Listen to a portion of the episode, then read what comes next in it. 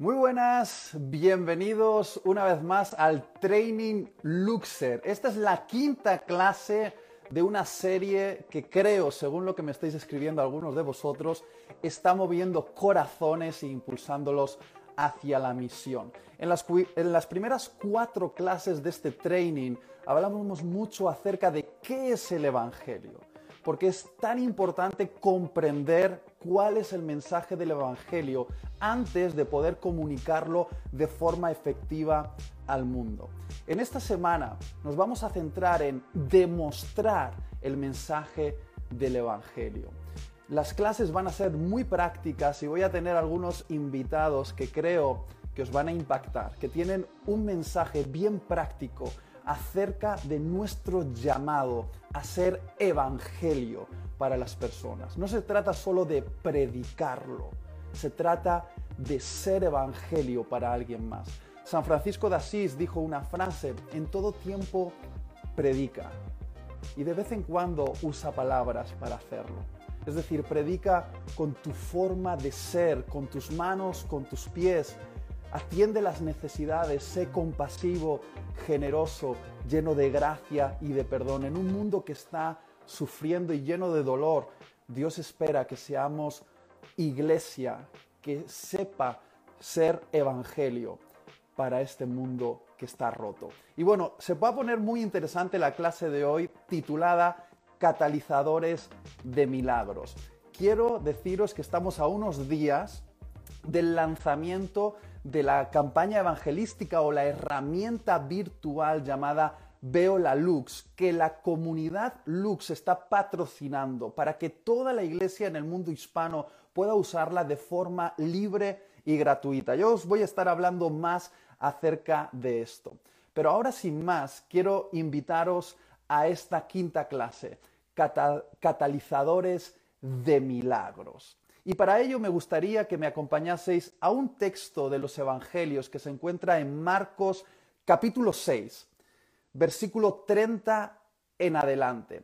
Mientras leo este texto, si quieres, invita a más personas a este live, puedes eh, darle a la flechita y compartir esto en tus historias e invitar a la gente a que se sume porque tengo un invitado de lujo y vamos a hablar de un tema súper interesante. Pero mientras tanto, acompáñame a Marcos capítulo 6, versículos 30 en adelante. Dice así, los apóstoles se reunieron con Jesús y le informaron sobre todo lo que habían hecho y enseñado. Y Jesús les dijo, Venid, apartaos de los demás a un lugar solitario y descansad un poco. El contexto es que estaban realmente cansados, estaban agotados por el trabajo duro que estaban realizando.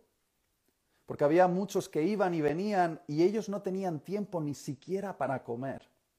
Y se fueron en la barca a un lugar solitario, apartado, pero la gente los vio partir y muchos los reconocieron y juntos corrieron allá a pie de todas las ciudades y llegaron antes que ellos. Al desembarcar, él vio una gran multitud y tuvo compasión de ellos porque eran como ovejas sin pastor. Y comenzó a enseñarles muchas cosas. Y cuando ya era muy tarde, sus discípulos se le acercaron y le dijeron a Jesús, el lugar está desierto y ya es muy tarde. Despide a esta gran multitud para que vayan a los campos y aldeas de alrededor y se compren algo de comer. Pero respondiendo Jesús les dijo, Dadles vosotros de comer. Y ellos le dijeron, ¿quieres que vayamos y compremos doscientos denarios de pan? Que eso sería lo equivalente a el salario prácticamente de un año de un trabajador y demos de comer a esta gran multitud? Y él les dijo, ¿cuántos panes tenéis? Id y ved. Y cuando se, cuando se cercioraron le dijeron, tenemos cinco y dos peces. Les mandó que todos se recostaran por grupos sobre la hierba verde y se recostaron por grupos de cien y de cincuenta.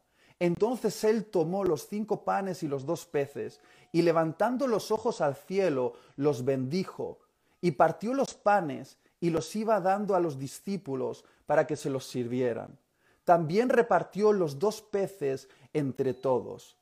Todos comieron y se saciaron, y recogieron doce cestas llenas de los pedazos y también de los peces. Los que comieron los panes eran cinco mil hombres. Lo que acabamos de ver aquí literalmente es un momento como el que yo acabo de vivir, un momento de interrupción. y casi parece profético porque literalmente es lo que se vivió aquí. Jesús y los discípulos estaban agotados, llevaban una travesía larguísima, llevaban horas de trabajo interminables. Y Jesús lo sabía. Jesús sabía que tanto él como sus discípulos necesitaban descansar. De hecho, esta historia ocurre justo después de que Jesús se entera de que su primo Juan el Bautista había sido asesinado. Por lo tanto, Jesús no solo estaba agotado, humanamente hablando, estaba agotado, sino que también estaba emocionalmente tocado.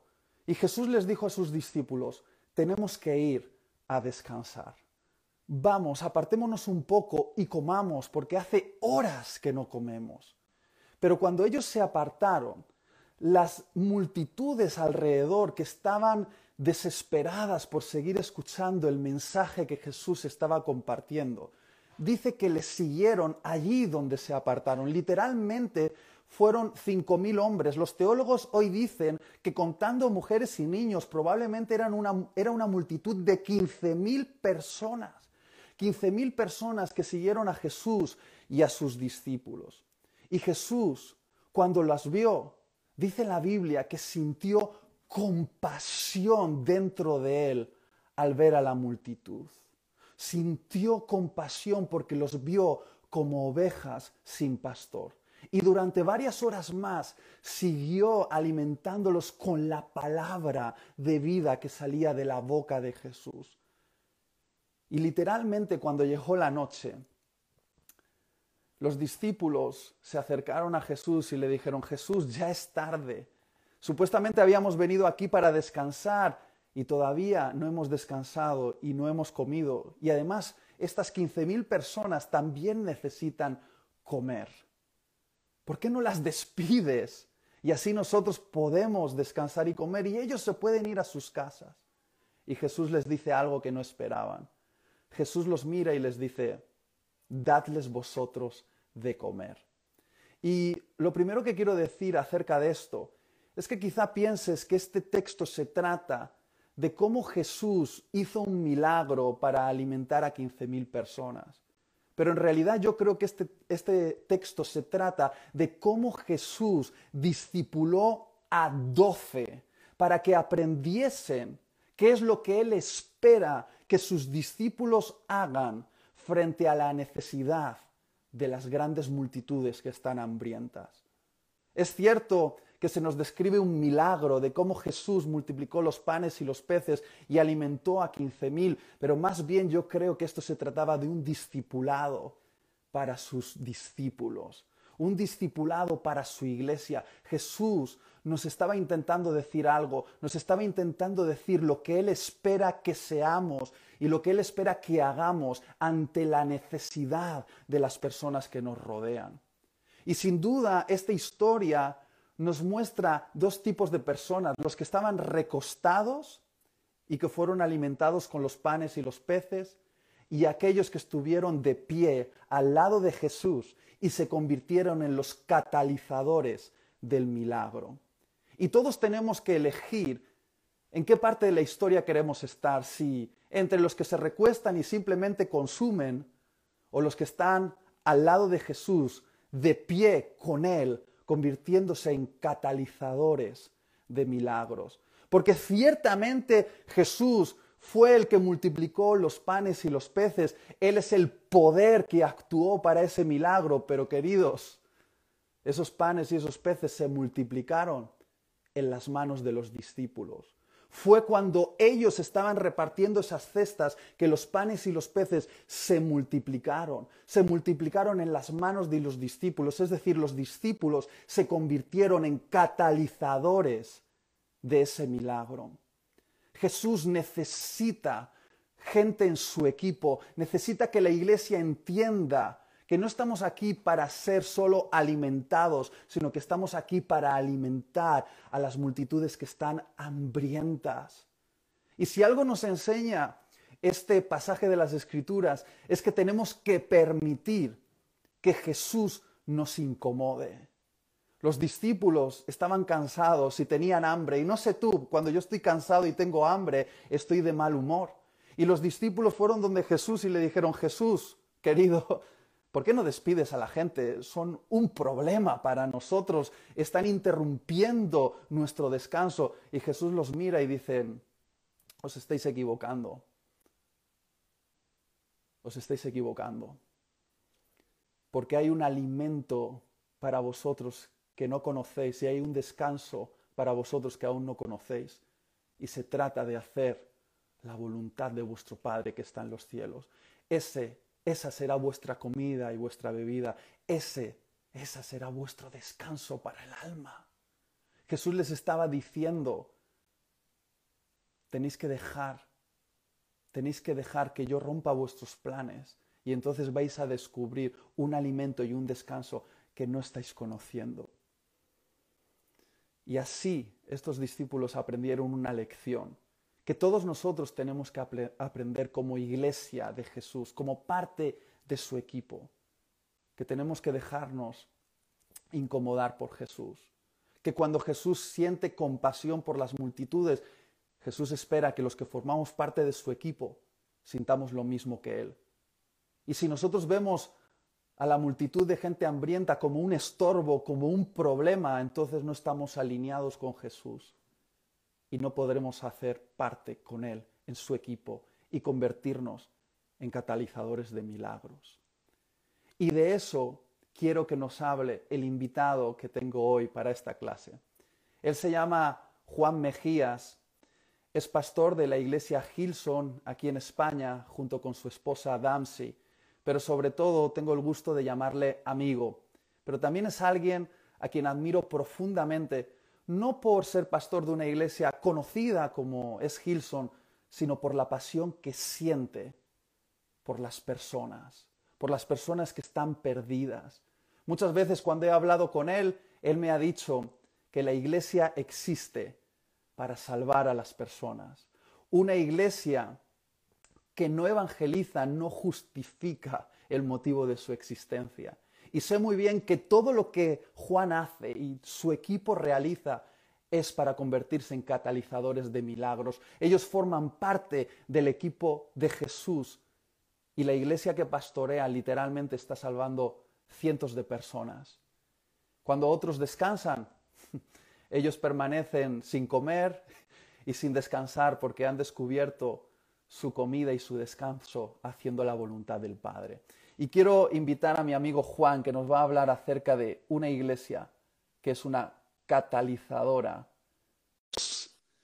Aquí viene Juan. Sé que lo vais a disfrutar muchísimo.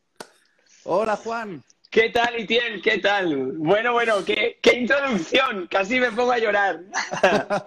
bueno, realmente así lo pienso, Juan eres eh, uno de los maestros de lujo que podemos tener en este training Luxer, que se trata de movilizarnos para la gran comisión. Y tú eres alguien que estás ardiendo por la salvación de las personas y tienes a tu comunidad en llamas por esto. No sois de los que os recostáis esperando que Jesús os alimente, estáis al lado de Jesús catalizando milagros. Y me siento muy, muy feliz de ser tu amigo y de aprender de ti, Juan. Gracias, Itiel. La verdad es que nos encanta contar con tu amistad, nos encanta poder verte también revolucionar la iglesia en el mundo hispano, en el mundo que habla español y más allá. La verdad es que es una, es una revolución y para nuestra generación que seas parte de ella es sin duda una, una gran bendición. Y muchas gracias también por darme la oportunidad de poder estar aquí compartiendo con la comunidad Lux acerca de algo tan importante como es pues poder mostrar el Evangelio de una forma práctica y ser catalizadores y, canales de, esta salvación ¿no? y de estos milagros. Así que sin más, voy a meter la primera marcha y vamos a ir a, por todas. A todos los que estáis conectados, un gran saludo, los que estáis en España, son las ocho y pico de la tarde y no sé dónde tú estás, pero yo ahora justo estoy en Madrid y hace un frío de la leche, así que espero que estés abrigado. Y si nos estás viendo desde Latinoamérica u otras partes del mundo, gracias por, por estar conectados. Y mira, tengo mucho que decir, voy a intentar resumirlo, ser escueto y directo y sobre todo práctico para que todos podamos aprender este, este día, pero honestamente el tema que tengo la oportunidad de hablar hoy es algo que me apasiona desde, bueno, desde que tengo uso de razón. Yo siempre recuerdo crecer en la iglesia y una de las cosas eh, por las que estoy eternamente agradecido es crecer en la iglesia, pero una de las cosas que siempre me ha creado tensión ha sido crecer en la iglesia también, ¿no? Porque por un lado he podido conocer a, a mi Señor, a mi Dios desde bien pequeño, pero por otro pues he visto cosas que no llegaba a entender, ¿no? Y una de ellas era ¿por qué no había más gente? ¿Por qué los jóvenes no querían venir a la iglesia? ¿Por qué mis amigos dejaban de venir a la iglesia cuando cumplían 15 años? Si Dios es realmente alguien tan increíble, ¿no? Y eso fue una duda que siempre ardió en mi corazón. Y nunca olvidaré eh, cuando me fui a Australia a estudiar el primer domingo que estaba allí en Australia, eh, el pastor Brian, mi pastor, hizo un llamado a la salvación y honestamente, cientos de personas, cientos de personas, era un domingo normal, no era una conferencia, no era un acto evangelístico, cientos de personas salieron de su silla, se pusieron frente al altar para recibir a Cristo, ¿no? Y yo le pregunté a la persona que tenía al lado, digo, perdona, estos son personas que se están convirtiendo. Y me dijo, sí. Y en ese momento yo dije, Señor, yo quiero ver esto en España, yo quiero que mi nación sea conocida como una tierra de avivamiento, quiero ver plataformas llenas, no de música y gente saltando, quiero ver corazones arrepentidos y una ciudad entera que va a sentir el impacto de ese corazón. Así que a eso estamos dedicando nuestra vida. Mi mujer y yo estamos pastoreando una iglesia, no para que sea guay y moderna y que tenga el sello Hilson, sino para ver a España, nuestra tierra, nuestras personas, nuestra gente, en sus diversas expresiones e idiomas, llegar hacia Jesús. Así que gracias por darme este tema y vamos allá. Mira, lo primero que quiero hablarte es el concepto de iglesia en sí. Cuando entendemos lo que es la iglesia, cuando entendemos lo que Jesús pretendía que fuera la iglesia, nos vamos a dar cuenta ya de primeras que la iglesia está llamada a actuar, como bien nos estaba diciendo Itiel, no a estar sentados y recostados, porque la palabra iglesia, como seguramente habrás estado aprendiendo, es una palabra griega, viene del griego, ¿vale? Y era una palabra que no es para nada cristiana o no era para nada religiosa o espiritual, era una palabra política. La palabra eclesia provenía de la cultura de la democracia griega. ¿Y qué es lo que pasaba en las ciudades? Las ciudades convivían, vivían, pero habían personas que salían de las ciudades para sentarse en un fórum, conversar de los diferentes temas que eran importantes para la ciudad, se tomaban decisiones en la eclesia, que era la, la llamada hacia afuera de la ciudad, y las decisiones que se tomaban en esa iglesia, en esa reunión, después serán aplicadas y vividas de vuelta en la ciudad de la que habían salido para reunirse.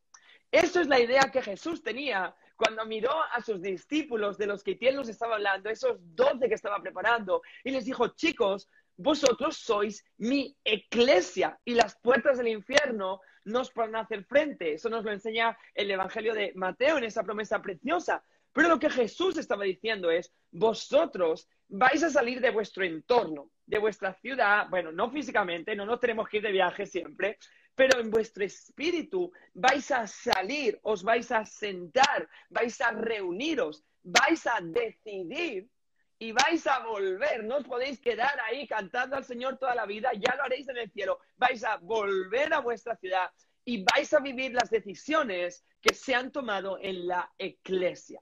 Entonces, cuando comprendemos así el concepto de iglesia, ya nos damos cuenta que esto no es un curso de moralidad, que tiene moralidad aplicada porque es un fruto de nuestro encuentro con Cristo, pero no es un curso de moralidad, no es una clase teológica, no es algo para escuchar cómo ser mejores personas, es un lugar en el que las decisiones que nos enseña a tomar el Espíritu Santo se muestran e impactan a las ciudades en las que tú vives, en tus institutos, universidades, puestos de trabajo, vecindario y casas, las decisiones que aprendes en la iglesia se van a dejar sentir. Y para que veas que Jesús estaba constantemente enseñando esto, quiero ir de vuelta al libro de Marcos, pero a un capítulo diferente.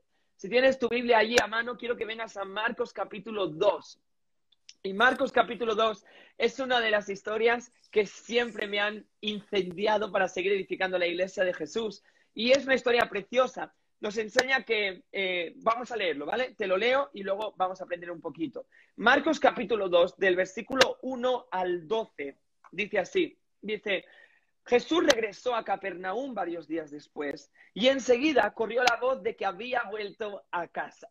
Pronto la casa donde Jesús se hospedaba estaba tan llena de gente, tan llena de visitas, que no había lugar ni siquiera frente a la puerta. Mientras él les predicaba la palabra de Dios, llegaron cuatro hombres cargando a un paralítico en una camilla. Todo eso suena ya esta historia. Como no podían llevarlo hasta Jesús por la multitud que había, rompieron el tejado y abrieron un agujero en el techo justo encima de donde estaba Jesús. Luego bajaron al hombre en la camilla justo delante de Jesús y al ver Jesús la fe de ellos, le dijo al paralítico, Hijo mío, tus pecados te son perdonados. Algunos maestros de la ley religiosa que estaban allí sentados pensaron, pero ¿qué está hablando este? Esto es una blasfemia, solamente Dios puede perdonar pecados. En ese mismo instante, Jesús supo lo que estaban pensando y les preguntó, ¿por qué cuestionáis esto en vuestro corazón? ¿Qué es más fácil decir a este paralítico? ¿Que tus pecados son perdonados? O ponte de pie, toma tu camilla y camina. Así que os demostraré que el Hijo del Hombre tiene autoridad de la tierra para perdonar pecados, que es el milagro mayor como estás viendo. Jesús miró al paralítico y le dijo, ahora, para que todos vean, ponte en pie, toma tu camilla y vete a tu casa. El hombre se levantó de un salto, tomó su camilla y salió caminando entre los espectadores que habían quedado asombrados. Y todos alababan a Dios diciendo, jamás hemos visto algo así. Mira, Wow. Tú y yo somos parte de una generación que ha visto muchas cosas. Lo ha visto todo. En el mismo teléfono a través del que tú me estás hablando, la gente puede ver todo lo que quiera, todo lo bueno y todo lo malo. Pueden aprender a cambiar el mundo o pueden aprender a destrozar el mundo. La gente lo ha visto todo, pero te aseguro una cosa, si como iglesia en esta generación aprendemos a ser la iglesia real, demostrar el poder del Espíritu Santo, nuestra generación va a decir, hemos visto muchas cosas, pero como lo que estamos viendo suceder en la iglesia, esto no lo habíamos visto jamás. Y yo espero que en tu corazón haya este deseo de que tus compañeros y tus amigos puedan decir, nunca había visto nada así. Ahora, la pregunta es, ¿cómo llegamos a ese punto y cómo conseguimos eso?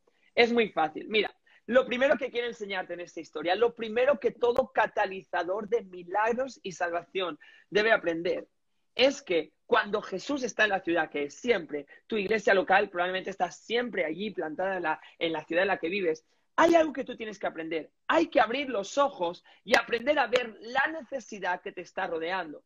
A menudo las personas, y sobre todo en el siglo en el que vivimos, plantean el Evangelio como lo que me puede aportar a mí.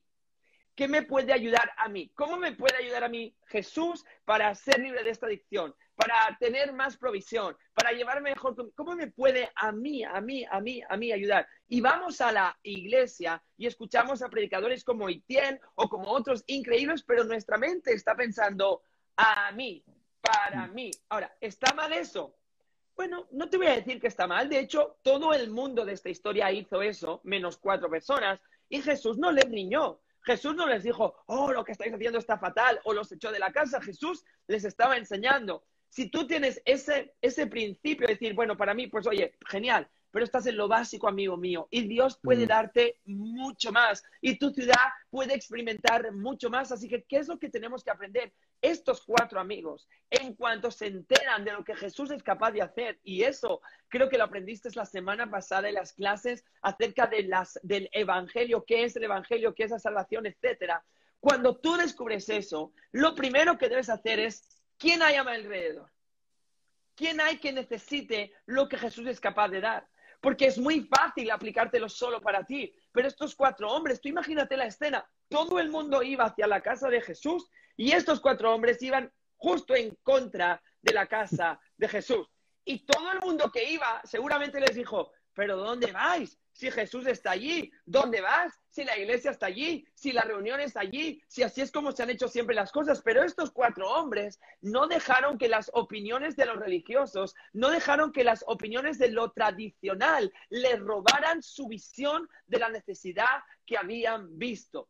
Estos hombres sabían que había muchos paralíticos en esa ciudad. Sabía que esta sociedad, cuando tenías una enfermedad o tu cuerpo estaba marcado, te expulsaban porque eras impuro. No podías entrar al templo, no podías tener relación con Dios. Eres una persona marcada probablemente porque alguien pecó o porque tú pecaste y estabas marcado por eso. Así que la gente expulsaba todo eso. Pero aquí hay cuatro hombres que representan a nuestra generación, que representan a la iglesia y que en el nombre de Jesús te representan a ti y a mí, que dijeron, hay más que mi necesidad. Hay un mundo que necesita de Jesús y automáticamente fueron a buscar esa necesidad. Mi pregunta para ti, catalizador de salvaciones, ¿qué necesidad estás viendo?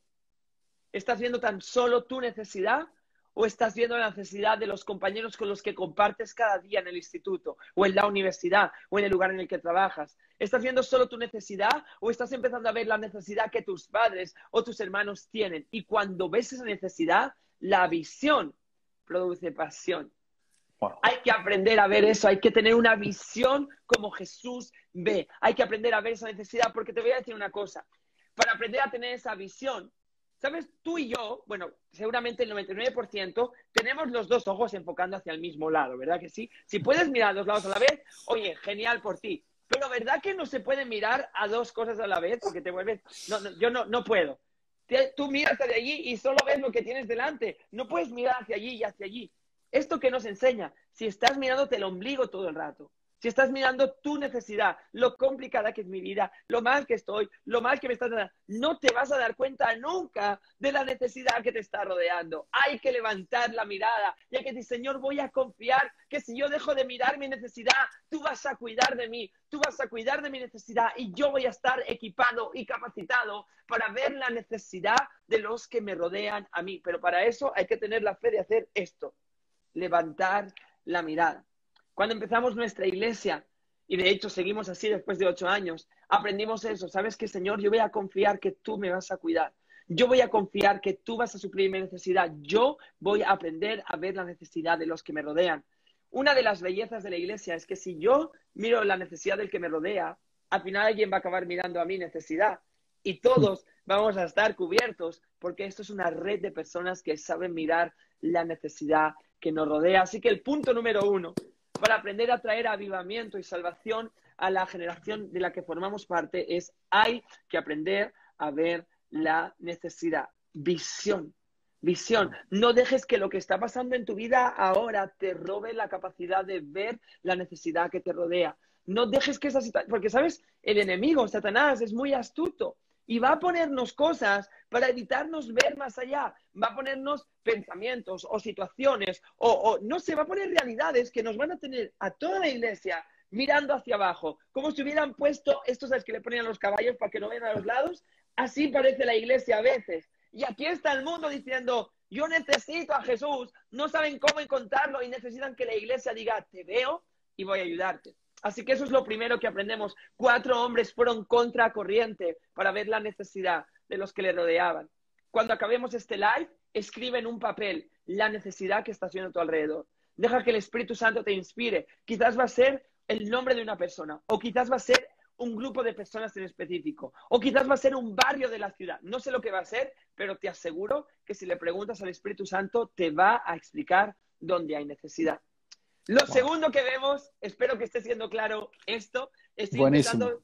Perfecto, gracias, Itiel. Estoy intentando ser súper claro, ¿vale? Lo segundo que vemos que hacen estos hombres es no solo ver la necesidad, sino que hay que actuar.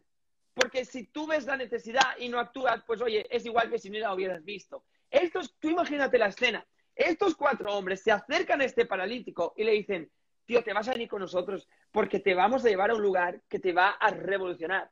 Y este hombre dice, pero ¿cómo voy a ir si no me puedo mover? Ahora, si son cuatro hombres, ¿cómo crees que levantaron a este tío? Lo pusieron una camilla y a pulso lo levantaron. Ahora, los primeros pasos de actuar en la visión, de actuar en estos lives que estáis teniendo de la comunidad Lux, son emocionantes siempre. Y es como que no te cansas, porque es como, oh, me voy a comer el mundo, voy a cambiar la realidad, voy a portarme mejor en mi hogar, voy a hablar a mis amigos de Jesús, voy a dejar de hacer estas cosas, oh, y al principio es como que no pesa, ¿verdad?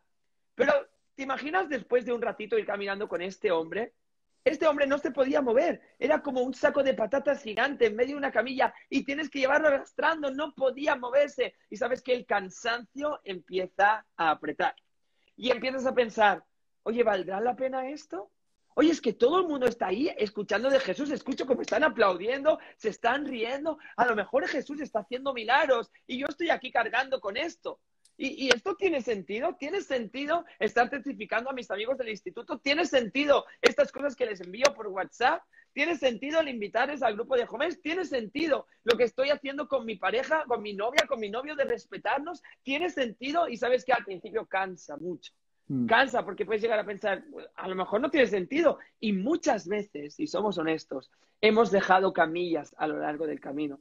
Hemos dejado a personas, hemos dejado necesidades, hemos dejado realidades que podrían haber experimentado un toque de Jesús revolucionario, pero por el cansancio, por las dudas, por la presión de nuestro entorno, por los hashtags que nos han puesto, por los followers que hemos perdido, por la opinión de los que nos rodean, hemos dejado la camilla. Y Jesús dice, los que catalizan milagros, los que catalizan salvación, no dejan las camillas en la mitad del camino. No les importan los hashtags, no les importan las del mundo, no les importa la mirada del mundo, lo único que les importa es llevar esa realidad hasta los pies de Jesús, mm. cueste lo que cueste. Así que, amigo mío, quizás has visto la visión, quizás has visto la necesidad, pero estás en un punto de pensar, Juan, yo no puedo más. Juan, estoy cansado, ¿sabes? El Espíritu Santo me ha enviado a este chat para recordarte, puedes seguir porque no estás haciéndolo en tu fuerza porque esta visión no es tu visión, es la visión de Jesús. Y si Jesús te ha equipado para esto, Él te va a dar fuerzas para que sigas llevando esa camilla. Así que punto número uno, hay que ver la realidad que nos rodea, la necesidad que tenemos en nuestro entorno, lo que la, lo que la religión, y si me permites verlo con mucho, decirlo con mucho respeto, lo que el cristianismo muchas veces no nos estamos dando cuenta. Tú, como parte de la nueva generación, tienes que aprender a ver esa necesidad. Y una vez la hayas visto, tienes que aprender a actuar en esa necesidad. Tienes que aprender a empujar. ¿Sabes? Es muy curioso ahora que estamos en tiempos de Navidad, pero el cristianismo tiene mucho que ver con empujar, más de lo que pensamos. De verdad, honestamente, María ¿Cómo crees que trajo a Jesús? ¿De qué crees que se trata la Navidad? De María empujando sin comadrona, sin ayuda, sin nadie, a un hijo a este mundo. Así empezó el cristianismo. Y es cierto, Él nos salva, Él hace la obra de la salvación en nosotros, pero después nos dice, ahora tenéis que empujar, chicos, tenéis que empujar la oscuridad hacia atrás. Así que, bueno, es me encanta. un poco gráfico. Me encanta. Es, esto no lo voy a olvidar. No lo voy a olvidar. me encanta. Hay que empujar. Así que estos chicos, estos cuatro hombres, empujaron. Ahora, todos sabéis lo que pasa, ¿no? Al final de esta historia. Al final de esta historia, estos hombres van empujando, empujando y siguen animados y con la visión y llegan al lugar donde Jesús está, que si me lo permites decir, representa la iglesia. Ahora, ¿cuál es el problema que experimenta la iglesia en esta historia? Y que a veces me ha recordado mucho a nuestra amada iglesia hispana. La iglesia está llena de personas que están tan solo oyendo, que no están actuando y están bloqueando el acceso a que otras personas puedan entrar y experimentar a Jesús. Cuando las personas querían entrar donde Jesús estaba y como no podían entrar, ¿qué es lo que tú haces cuando quieres entrar a un lugar y no puedes entrar? Te imaginas cómo es por dentro, ¿verdad que sí? ¿Qué es lo que le pasaba? La gente se hacía una idea equivocada de lo que era la iglesia de lo que era el lugar donde Jesús estaba y hacían, se daban la vuelta y se iban. ¿No te suena esto familiar? Mm. Pregúntale a tus compañeros, oye, ¿qué opinas de la iglesia? Oye, ¿qué opinas de Jesús? Te van a dar una versión que para nada va a tener que ver con lo que realmente es la iglesia. Te van a dar una descripción de un Dios que tú y yo sabemos que para nada es nuestro Dios de gracia y de amor. ¿Qué ha pasado aquí? ¿Es nuestra generación perversa que no quiere saber nada de Dios? ¿Sabes qué? Creo que no creo que muchas personas han deseado acercarse a Dios en algún punto de su vida, pero tristemente se han encontrado con nosotros. Se han encontrado con a veces nuestros juicios o nuestras miradas o nuestra incapacidad de recibirles y aceptarles tal y como son para amarles en el proceso, en su transformación. Y se han dado la vuelta y se han ido con la idea equivocada.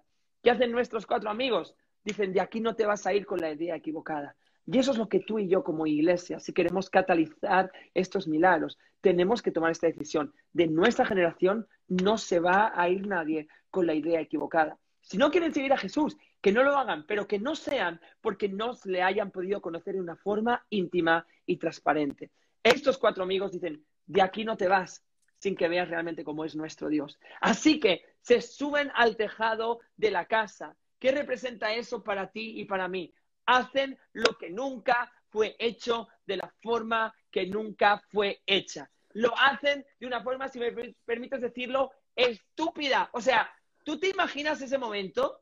¿Tú te imaginas estos hombres escalando en el tejado? ¿Cómo subieron al paralítico? Le ataron cuerdas en los brazos y el tío colgando como una marioneta. ¿Tú te lo imaginas? Porque a veces leemos la Biblia como si fuera Disney. Como, oh, qué bonito, lo subieron al tejado. No, estos son tíos mediterráneos, bajitos, peludos y ruidosos, enganchando a un hombre que no se puede mover con una cuerda, subiéndolo a un tejado. Es absurdo. ¿Cuándo fue la última vez que hiciste algo que a los ojos del mundo parecía absurdo? ¿Cuándo fue la última vez que la gente te miró y te dijo, pero tú estás chalado? Porque sabes qué, si, si yo miro hacia atrás, esa es la historia de nuestra iglesia. Eitiel lo ha visto en algunos momentos, ha estado predicando en algunos lugares en los que hemos estado reunidos, por ejemplo, como iglesia nosotros, y ha sido absurdo. Era como, pero ¿cómo te vas a meter ahí a hacer iglesia? Pero ¿cómo vas a hablar de esto? Pero ¿cómo vas a tener? Y sabes qué? Dios siempre ha respondido. Con esto no te estoy diciendo que ahora vayas de arrasando a tu iglesia, esto está mal, voy a quemar los bancos. No te estoy hablando de eso. Hablo de la actitud de tu corazón. Hay que hacer lo imposible, lo absurdo. Total, que estos tíos que suben al tejado, rompen el tejado, rompen las cosas que estaban bloqueando, rompen lo que siempre ha estado ahí bloqueando, rompen las formas, rompen todo y justo a los pies de Jesús, ¡bum! cae este hombre. Ahora todo el mundo está asombrado, pero Jesús, Jesús estaba sonriendo, porque Jesús dijo, por fin alguien lo ha entendido. Si rebobinas el tiempo, Jesús entró a esa ciudad de Capernaum. La cultura del, del, pueblo judío de esa época nos enseña que muchos de los enfermos estaban a las afueras de la ciudad, en las entradas de la ciudad, para pedir limosnas a la gente que entraba. Jesús vio a enfermos y probablemente vio a este paralítico, pero no se paró. Y piensas, ¿cómo no se va a parar? Este es el Dios de gracia, este es el Dios que sana a todo el mundo. Jesús pensó, esto se lo dejo a mi pueblo, esto se lo dejo a mi iglesia, esto se lo dejo a mi gente, a ver si lo pillan. Así que cuando ese hombre estaba descendiendo delante de su mirada, Jesús dijo, por fin lo ha entendido alguien. Mira, Jesús podría ir a todas nuestras naciones ahora mismo, en España, en Perú, en Chile, en México, estés donde estés, y podría hacer así, ¡boom! Y aparecer en cada habitación, en este momento, incluso en la pantalla de móvil, podía hackearnos el Instagram y aparecer desde el cielo y decir a todo el mundo, convertidos, y lo podría hacer. Pero ¿sabes qué? Decide no hacerlo y decide hacer que tú te conectes a este seminario y decide enseñarte a ti cuáles son los principios de ver la necesidad, de empujar en la necesidad, de romper lo que está establecido, para que cuando le traigas a esa persona a sus pies, te mire sonriendo y te diga, bien hecho, buen siervo y fiel, lo has entendido. Esta es mi iglesia, estáis colaborando conmigo en esta revolución. Así que todo el mundo está expectante. Los cuatro tíos están mirando desde el agujero del tejado diciendo, ¡sánalo! ¡Haz el milagro! Jesús les mira y mira a este hombre. Y aquí viene lo bueno. Le dice, hijo mío, estás perdonado. Para Dios, este es el mayor milagro. Y sabes qué, mm. me ha encantado que Itiela puesto en énfasis en este seminario y en esta reunión, no en solamente milagros en general, que por supuesto son necesarios y acompañan nuestro mensaje y son reales y Dios puede hacerlos, pero el milagro mayor en el que, del que estamos hablando es el milagro de la salvación. Mm. Esta historia, lo que revoluciona esta historia, no es que el paralítico se levantara y se fuera a su casa andando. Eso ya lo habían visto. Lo que la gente dice que jamás habían visto algo así, era que una persona con pecado, con pasado, con mancha fuera perdonada delante de todos y se fuera limpia a su casa. Y por eso la gente dijo, jamás habíamos visto algo así. Y te digo una cosa, nuestra sociedad no ha visto algo así, porque tristemente lo que la iglesia hemos enseñado es que, uy, para que Dios te perdone tienes que hacer A, B, C, D, E, F, G y hacer toda esta lista de cosas y entonces serás perdonado. Y nadie puede cumplir esa lista. La gente tiene que enterarse de una vez por todas que cuando vienes a Cristo no importa cuán grande sea tu mancha, no importa cuán pesado sea tu pasado, no importa cuán grande sea el pecado cometido, cuando vienes a sus pies de una forma genuina, al instante estás perdonado. Y cuando la gente se entere de eso, en estas naciones que representamos nosotros dirán, nunca habíamos visto algo igual. ¿Sabes qué? Este es mi sueño. Mi sueño es que España no hable de iglesias que llenan teatros y que lo hacen con luces y con humo y con pantalones skinny y supermodelos. Mi sueño es que España diga hay una revolución de perdón. La gente está siendo perdonada, la gente está siendo liberada, sus heridas están siendo sanadas y eso provoca gracia, porque los que reciben gracia entregan gracia, porque los que son perdonados aprenden a perdonar y en eso Tú eres parte. De eso tú eres parte, un catalizador de salvación. Así que, para resumir toda esta emoción con la que estoy compartiendo, si quieres ser un catalizador de milagros, y hay muchas otras cosas, pero esto es lo básico para este día de hoy, es aprende a ver la necesidad, escríbela, escríbela para que no se te olvide. Cuando sientas que el Espíritu Santo pone algo en tu corazón, una persona, un nombre, una casa, a lo mejor es llevarle a la vecina una tableta de turrón, o a lo mejor es llamarle por teléfono y decir, oye, con esto del COVID, a lo mejor nadie va a venir a celebrar contigo, así que yo voy a llamarte por teléfono el día 24. No sé lo que es, pero ve la necesidad, actúa en la necesidad, no te canses, empuja, no te rindas, da igual las opiniones, da igual el cansancio, da igual lo que te rodee, sigue empujando. Y tercero, haz lo que nunca se ha hecho. Que parezca absurdo, que parezca una locura, pero te aseguro que cuando llevas eso a los pies de Jesús, la salvación viene. Han caído gigantes enormes, han caído personas como tú. ¿Sabes? Yo siempre me miro y digo, Señor, si me has perdonado a mí, puedes perdonar a todo el mundo. Así que, amigo, no hay nadie mm. imposible. Llévalos a Jesús y Él hará el milagro. Y eso es un poquillo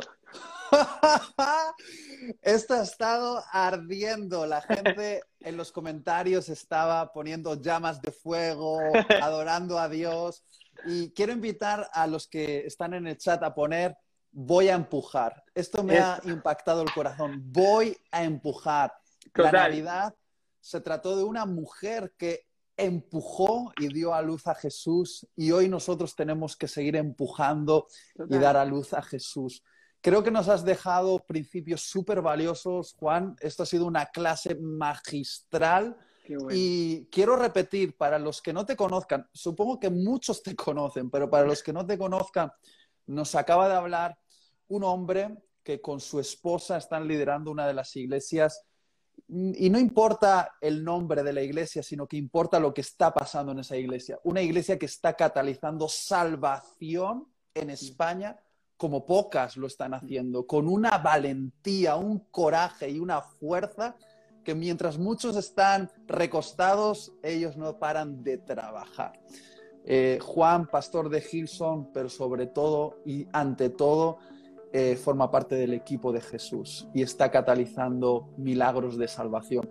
Y por eso quería que te escuchasen, Juan, porque eh, tú eres pastor y muchas cosas de las que has dicho hoy en cuanto a la iglesia las tenía que decir un pastor. Y doy gracias a Dios por tenerte aquí en esta quinta clase del Training Luxer que vamos a terminar, pero creo que salimos con un gran desafío. Gracias Juan.